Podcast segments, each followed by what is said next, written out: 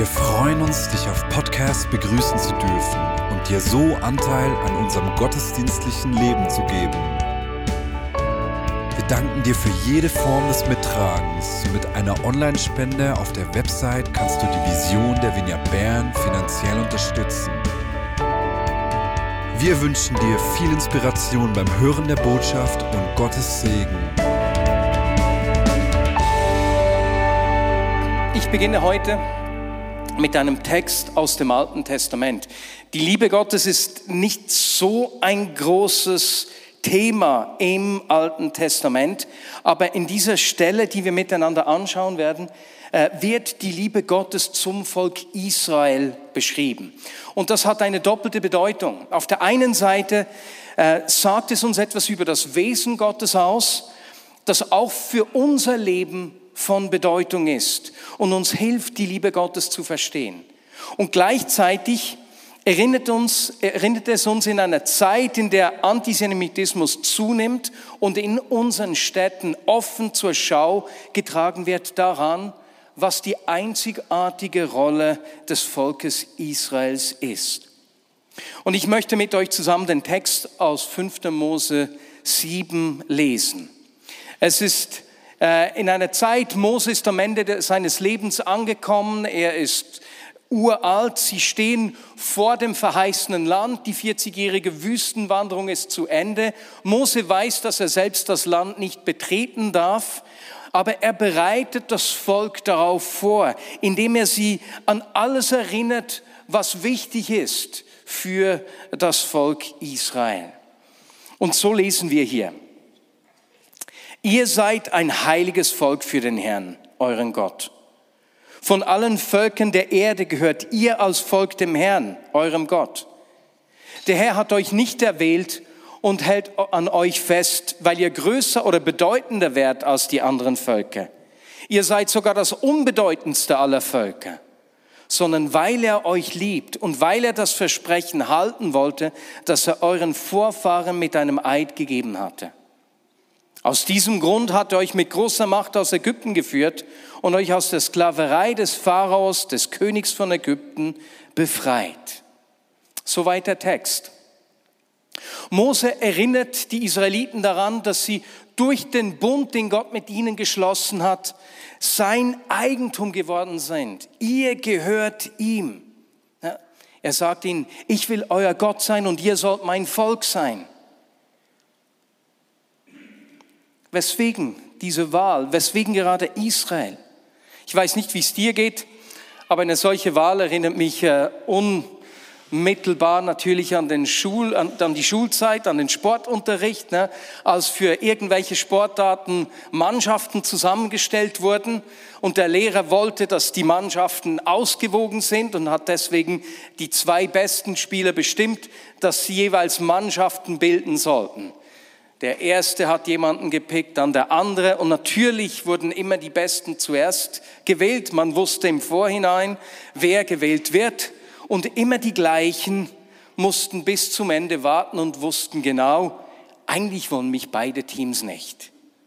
Ich kann einfach nicht Fußball spielen. Aber diese Wahl hier ist ganz anders. Gott hat Israel nicht gewählt, um die anderen zu besiegen sondern vielmehr wählt er sie, dass durch sie alle anderen Völker gesegnet werden sollen. Alle anderen Völker sollen sehen, wie es ist, in Gemeinschaft mit Gott zu leben.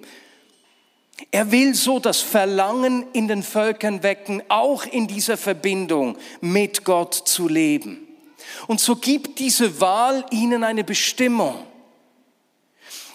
Dabei macht Mose ihnen deutlich, dass Gott sie nicht gewählt hat, weil sie äh, groß sind, weil sie die Besten wären.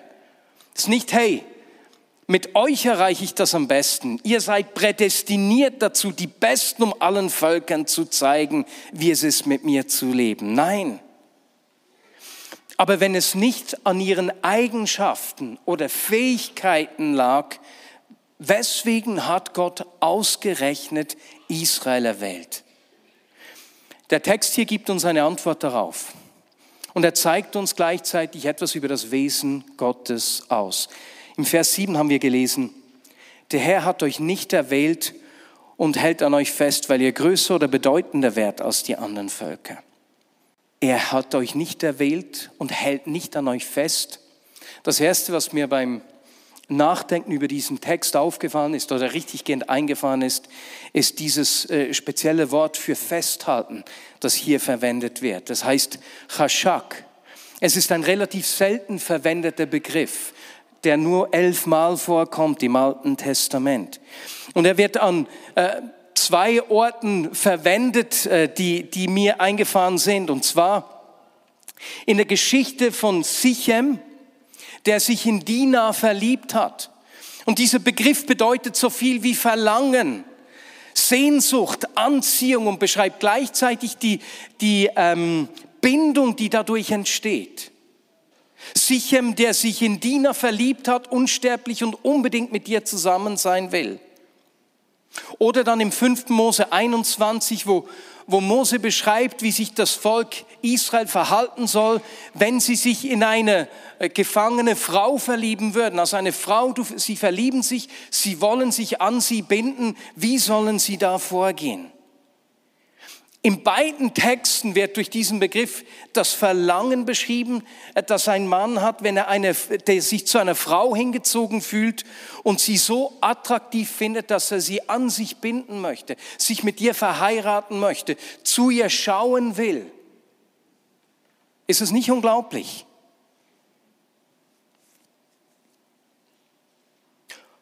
Und der Text sagt, hey, ich, Gott, Gott fühlt sich so zu euch Israel hinzugezogen. Und ich lese den Vers mal mit dieser Betonung. Der Herr hat sich nicht zu euch hingezogen gefühlt oder euch begehrt und euch erwählt, weil ihr größer oder bedeutender wärt als die anderen Völker. Es ist nicht unglaublich. Gott begehrt sein Volk. Und weil wir wissen, dass Gott seine Liebe am Volk Israel äh, gezeigt hat, um es den anderen Völkern zu zeigen, können, dürfen wir das gerne auch auf uns beziehen. Gott sehnt sich nach uns. Ich liebe mein Volk in Bern. Ich möchte jede Sekunde mit ihnen verbringen und ihnen ganz nahe sein. So sehr begehre ich sie so sehr liebe ich sie. Ist diese Vorstellung nicht unglaublich? Er will uns gleich leidenschaftlich nahe sein. Und das macht er durch seinen Geist. Oh, ich will ihnen so nahe sein, wie ich nur kann. Als ich in äh, Caro verliebt war, ganz am Anfang, habe ich ihr jeweils gesagt, ich möchte am liebsten in dich schlüpfen. So wie Second Skin, wie eine zweite Haut. Wie ist der Geist voll in uns, so nahe? Ist das nicht unglaublich? Sag das mal der Person neben dir. Gott sehnt sich unglaublich nach dir. Diese Vorstellung finde ich heftig. Als, als mir das aufgefallen ist, es tut mir leid, weine ich schon wieder, Himmel. Dass Gott sich so nach uns sehnt, es ist nicht nur Sehnsucht, es ist Verlangen diese Freude mit uns zu sein. Wie als ich gar nicht anders konnte, ich wäre am liebsten in, in Karo reingeschlüpfen. Ich weiß gar nicht, wie man das in Deutsch sagt. Aber weswegen begehrt Gott das Volk Israel? Der Text gibt uns zwei Hinweise. Der Herr hat sich nicht zu euch hingezogen gefühlt oder euch begehrt und euch erwählt, weil ihr größer oder bedeutender wärt als die anderen Völker, sondern weil er euch liebt. Das heißt, Gottes Leidenschaft für das Volk Israel kam nicht aus ihrer beeindruckenden Größe, ihrer nie dagewesenen Treue oder außergewöhnlichen Eigenschaften, die irgendwie seine Leidenschaft äh, zum Glühen gebracht haben, sondern aus seiner Liebe. Hier wird ein anderes Wort verwendet im Hebräischen, Ahava, und das hat eine breitere Bedeutung als Chashak zuvor. Es beschreibt die Zuneigung, aber auch die Fürsorge, die eine Person einer anderen schenkt. Beispielsweise die Liebe des persischen Königs gegenüber Königin Esther. Aber auch die elterliche Liebe von Abraham zu seinem Sohn Isaac. Oder die freundschaftliche Liebe von Jonathan zu David. Ahava beschreibt eines der stärksten Gefühle. Und Mose erklärt den Israeliten, dass er sie wegen seiner eigenen Liebe zu ihnen erwählt hat. Nicht, weil sie es verdienen. Nicht, weil sie die erfolgsversprechendste Wahl für seine Pläne sind. Nein. Weißt du, Liebe braucht keinen Grund. Denn Liebe ist der Grund, weswegen Gott Israel erwählt hat und weswegen er uns liebt. Eine Frau liebt ihren Mann nicht, weil er groß, stark und witzig ist, sondern weil sie ihn liebt, findet sie ihn groß, stark und witzig. Oder umgekehrt, liebt ein Mann seine Frau nicht, weil sie schön, intelligent und liebenswert ist, sondern er findet sie schön, intelligent und liebenswert, weil er sie liebt. Liebe braucht keinen Grund. Denn Liebe ist der Grund. Weißt du, was das bedeutet? Hör auf zu versuchen, Gott Gründe zu geben, dich zu lieben. Er braucht keine Gründe. Er liebt dich. Die Liebe kommt aus ihm raus.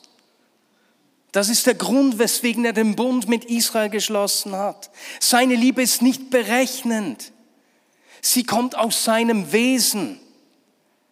Und gleichzeitig ist dieses Wort Ahava beschreibt auch nicht nur äh, eine emotionale Seite, eine, eines, ein Empfinden, gefühlsmäßiges Empfinden, sondern äh, es ist etwas, was Gott tut. Es steht auch für das entsprechende Handeln und deswegen haben wir in diesem Text gelesen, dass er gesagt hat, deswegen habe ich euch aus Ägypten geführt und euch aus der Sklaverei äh, des Pharaos befreit, weil ich euch liebe. Das ist das Zweite, was wir hier in diesem Text sehen. Gott begehrt Israel und weswegen diese, diese, diese Sehnsucht?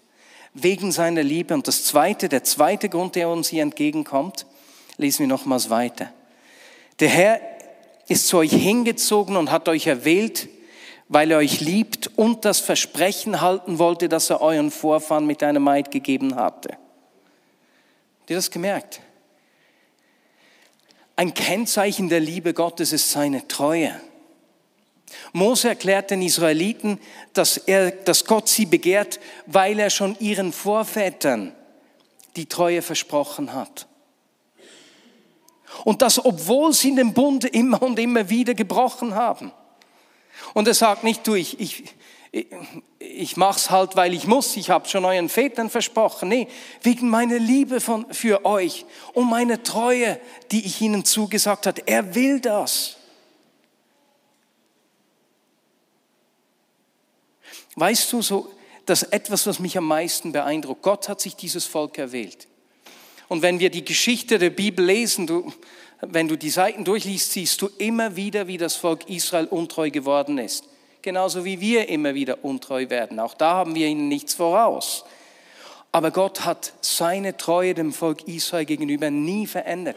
Er ist dem Bund immer treu geblieben. Er hat seine Liebe nie zurückgezogen. Er hat sein Versprechen immer und immer wieder gehalten, bis heute. Und weißt du, es gibt Christen, die sagen, hey, Israel war untreu und Gott hat sie ersetzt. Jetzt ist die Gemeinde oder die Kirche an den Platz Israels getreten. Aber diese Meinung, diese Aussage ist problematisch, weil sie widerspricht dem Wesen Gottes. Man nennt das Ersatztheologie und das ist sehr problematisch, denn Gott zeigt uns hier in seinem Wesen, ich bin treu. Meine Liebe zeigt sich in der Treue. Und deswegen schreibt Paulus im Römer 3,3, meint ihr nur, weil sie, Israel, die Treue gebrochen haben, würde das die Treue Gottes aufheben? Auf keinen Fall.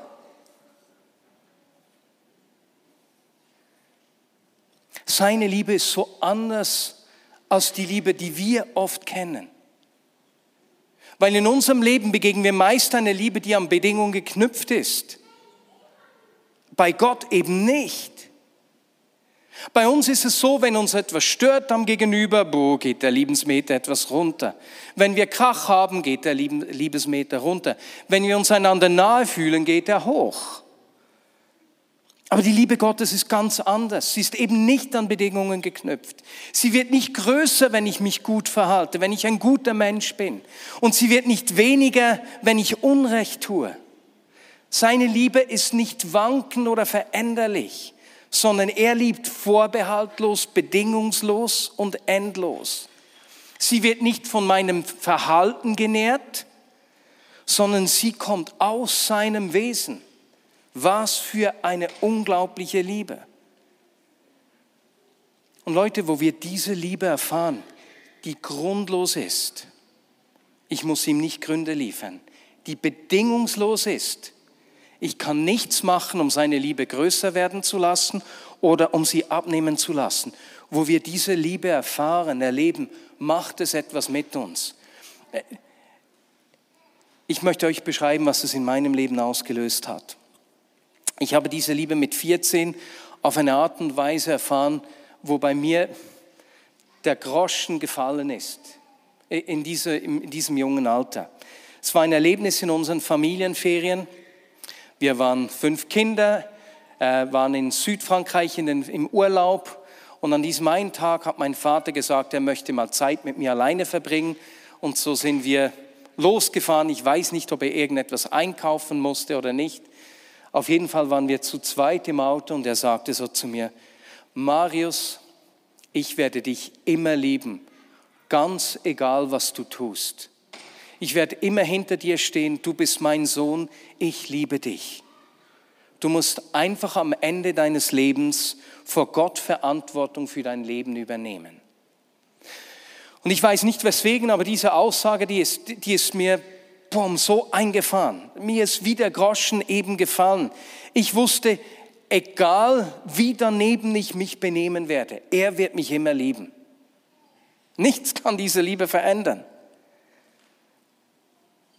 Die Vignette Bern war damals eine junge, aufstrebende Gemeinde und gleichzeitig ist mir da der Groschen gefallen, dass ich nicht anständig sein muss, nur weil ich sein Sohn bin, weil das die Menschen vom Sohn des Pastoren erwarten würden. Nein, ich muss nicht etwas vorgeben, was nicht ist.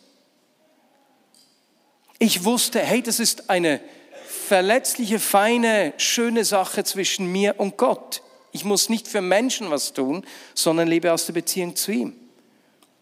Und gleichzeitig ist mir auch der Groschen gefallen, ich muss auch nicht meinem Dad etwas beweisen.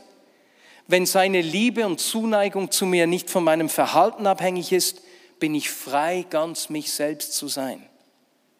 Und genau das löst Liebe aus. Sie macht uns frei, uns selbst zu sein. Frei in der Beziehung zu Gott, frei in der Beziehung zueinander. Und das hat bei meinem Vater auch dazu geführt, dass wenn ich dann, ähm, wie kann man das, mir fällt nur ein Wort ein,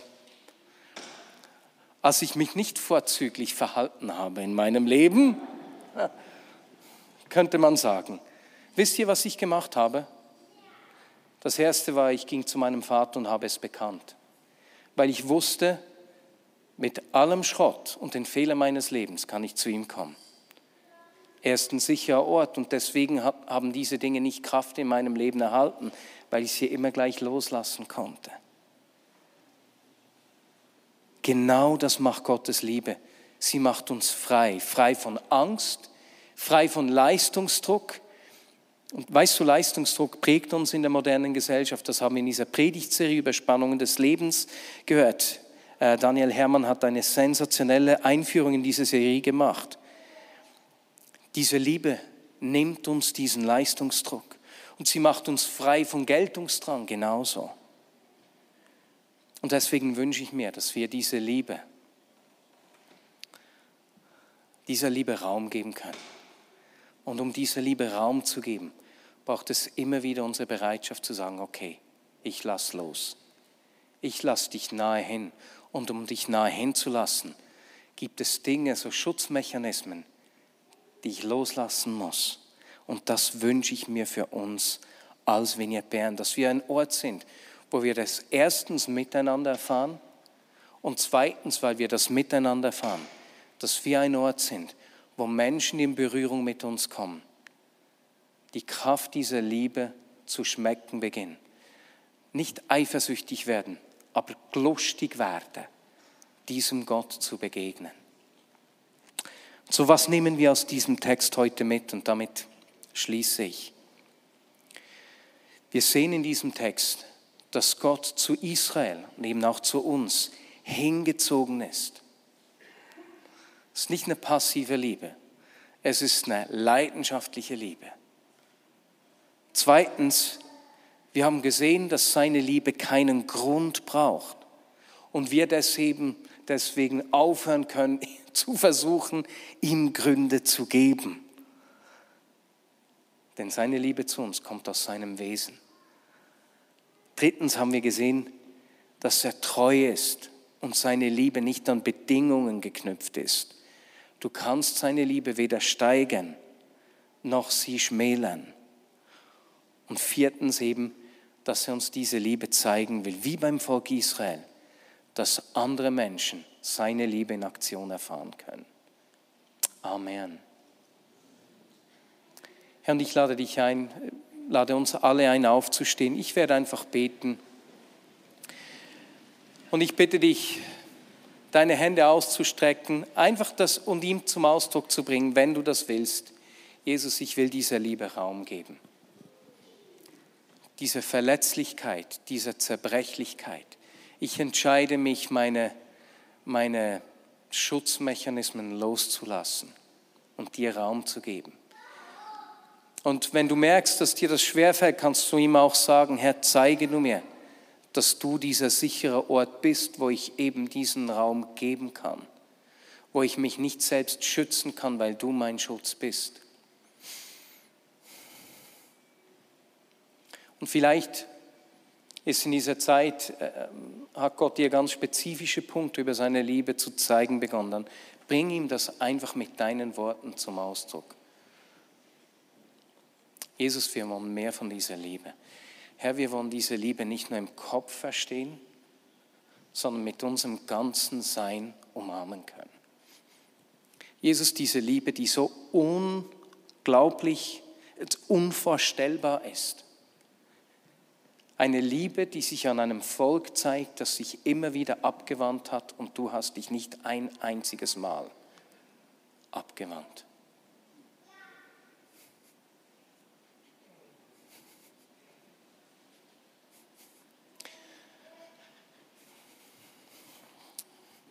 Und Heiliger Geist, wenn, wenn ich gesagt habe, dass Gott uns nahe kommen will, komm du uns nahe. Du, der du in uns lebst, diese Nähe auf eine Art und Weise suchst, ne, gefunden hast, die wir uns auch nicht wirklich erklären können. Heiliger Geist, wir geben dir diesen Raum in uns und sagen mehr von dir.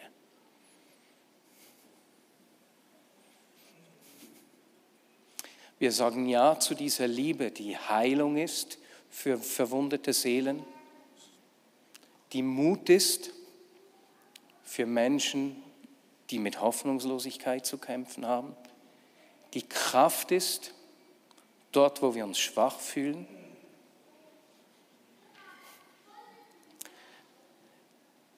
die mit einer Umarmung kommt, dort, wo Menschen sich einsam fühlen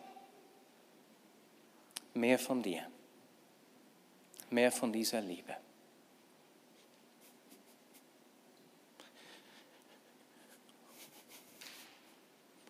Und Heiliger Geist, wir beten, dass du diesen Leistungsdruck, den wir als Gesellschaft, der, der wie ein, ein, auf der einen Seite hat er Gutes, aber der ist gleichzeitig wie ein riesiges Gewicht auf uns als Gesellschaft.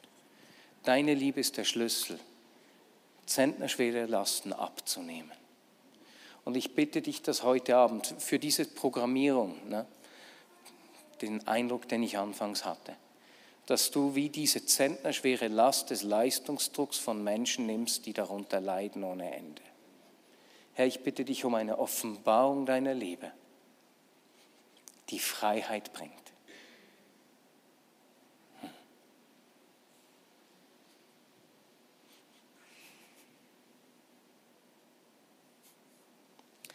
Jetzt bring Gott einfach zum Ausdruck, was du ihm in diesem Thema zum Ausdruck bringen möchtest. Ich war diese Woche bei der Dentalhygiene zum ersten Mal seit sieben Jahren. Zum zweiten Mal überhaupt in meinem Leben. Dentalhygiene heißt, meine Zähne fühlen sich wunderschön geschmeidig an. Hm, er war zufrieden mit meinen Zähnen, das ist natürlich schön. Aber kennst du das, wenn du dann lange nicht gegangen bist, gibt es so Stellen, die sich verhärtet haben, die du danach nicht leicht mit, den, mit der Zahnbürste oder den Fingernägeln abkratzen kannst, sondern der kommt dann mit gröberem Geschütz hä? und nimmt den Zahnstein weg. Jesus, dort, wo Dinge in unserem Leben sich über Jahre gesetzt haben und verhärtet haben, die es uns nicht leicht machen, diesen Schutzmechanismus fallen zu lassen, wo wir aus Selbstschutz, wegen Erfahrungen, Erlebnissen, wie Dinge zugelassen haben, die wie so Zahnstein sich auf den Belag gelegt haben. Komme du mit deiner Liebe, mit deiner, das war ja nicht ein Bohrer, wie sagt man dem? Ein Schapper, was auch immer das war, Jesus. Komme du mit deinen Geräten, die diese Verhärtungen in unserem Leben lösen. Ich danke dir, dass es keine zu große Verhärtung gibt, die du nicht lösen könntest, wo deine Liebe nicht zu uns durchdringen könnte. Ich danke dir dafür, Herr. Amen.